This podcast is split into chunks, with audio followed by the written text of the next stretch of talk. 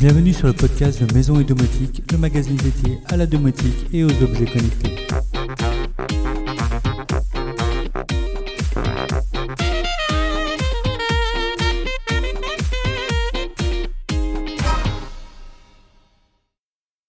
Bonjour à tous et bienvenue sur ce nouveau podcast de Maison et Domotique. Tout d'abord, laissez-moi vous souhaiter mes meilleurs voeux pour cette nouvelle année 2022 qui commence tout juste. Alors ce nouveau podcast aura pour but de faire le point chaque fin de semaine sur toute l'actualité domotique, objets connectés, maisons et high-tech en général. Mais pour ce premier épisode, ce sera une édition un petit peu spéciale puisque nous allons faire un retour sur le CES 2022 qui vient tout juste de fermer ses portes. Alors que le CES était tenu l'année dernière en version digitale uniquement à cause de la pandémie, cette année il s'est tenu physiquement. Toutefois, il a été tout de même amputé, alors qu'on a l'habitude d'avoir à peu près 223 000 m2 chaque année pour 4500 exposants, cette année, il disposait d'à peine la moitié. D'ailleurs, la durée, qui est d'habitude de 4 jours, a été amputée d'une journée. Nous avons toutefois pu avoir pas mal de nouveautés. Un sujet récurrent, notamment qui était sur toutes les lèvres, est Matter. Il s'agit d'un nouveau protocole de communication visant à uniformiser un peu la domotique.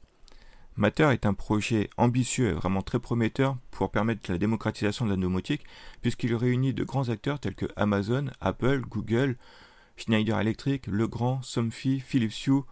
Aujourd'hui, ce sont près de 400 fabricants qui ont rejoint l'association.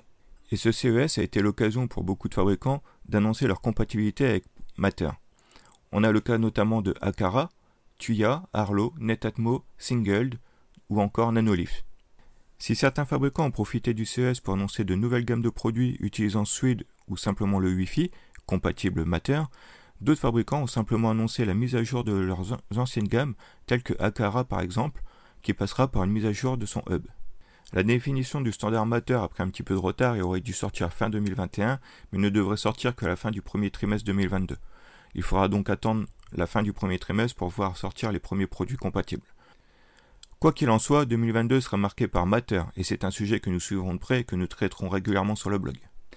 Notons également l'annonce de Samsung qui semble vouloir faire cavalier seul en annonçant sa propre alliance, la Home Connectivity Alliance.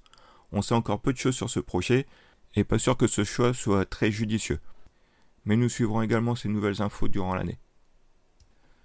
Autre sujet très intéressant durant ce CES, l'émergence de la technologie radar au sein des logements.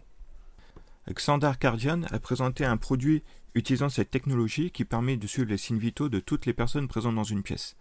Un projet intéressant qui peut permettre de suivre le nombre de personnes présentes pour gérer par exemple le chauffage automatiquement, l'éclairage, mais qui peut également être très intéressant dans le maintien des personnes à domicile pour suivre leur état de santé, détecter les chutes et appeler automatiquement les secours par exemple. Ce système est si précis qu'il est même capable de suivre le rythme cardiaque et la respiration des individus. C'est d'ailleurs une technologie également utilisée par Sengeld dans sa nouvelle ampoule Smart If Monitoring Light qui permettra de suivre l'état de santé des occupants du logement. C'est là aussi une technologie très prometteuse qui permettra de révolutionner la détection de mouvement et de présence au sein des logements. Durant ce CES, il y a également eu deux coups de cœur pour deux produits vraiment très sympas. Le premier, c'est Adriano, conçu par une société italienne, qui permet de recycler son ancien smartphone ou sa tablette pour le transformer en box domotique.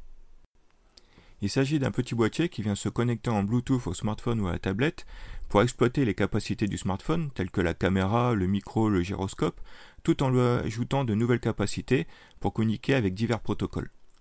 Un système également très prometteur, très abordable puisqu'il est annoncé à moins de 100 euros et qui permettra même d'utiliser un système domotique au sein d'un camping-car ou d'un van par exemple.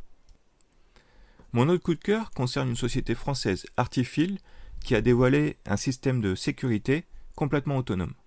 Un petit boîtier qui s'installe en deux secondes sur la porte, simplement en le collant, et qui contient tout le nécessaire.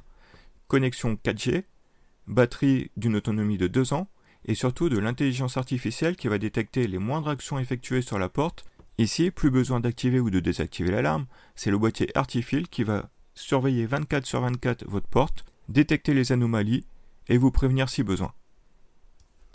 Tant que nous parlons de porte d'entrée, nous avons d'ailleurs découvert la porte connectée de chez Masonite.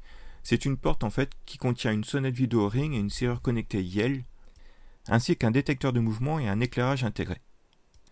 Si cette porte souffre encore de quelques petits défauts, notamment l'utilisation de trois applications différentes pour gérer la sonnette, la serrure ou encore l'éclairage, c'est un projet très prometteur qui nous donne un aperçu de l'avenir pour nos portes d'entrée. Comme chaque année, le CES a été aussi l'occasion de découvrir les nouveaux robots aspirateurs. Deux modèles haut de gamme s'annonçaient comme les Rolls-Royce du domaine.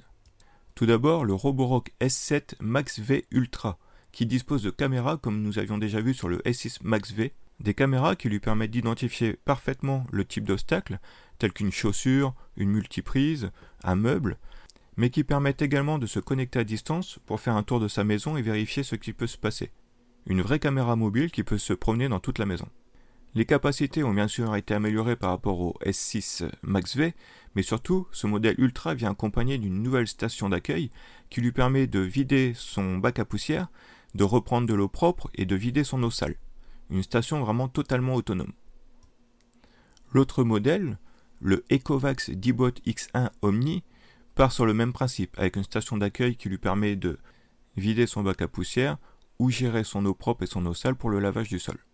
On retrouve là aussi un système de caméra pour identifier les obstacles, par contre aucune information pour savoir s'il est capable de monter la garde à la maison. Par contre, soyons honnêtes, le prix risque de piquer un petit peu, puisqu'il est annoncé à 1500 dollars.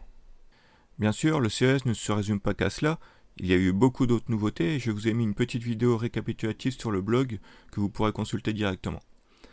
On y voit par exemple différents modèles de robots, certains robots capables d'exprimer des expressions humaines sur leur visage, une BMW capable de changer de couleur grâce à l'utilisation d'écran e-ink directement sur sa carrosserie, de nouveaux modèles d'imprimantes 3D et plein d'autres choses.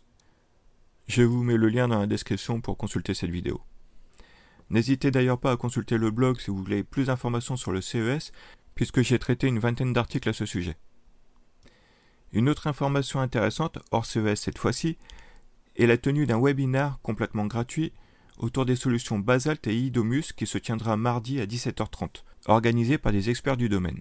Ces webinaires sont toujours très intéressants puisqu'ils permettent d'avoir un aperçu en situation des différentes solutions domotiques, avec un retour par des professionnels.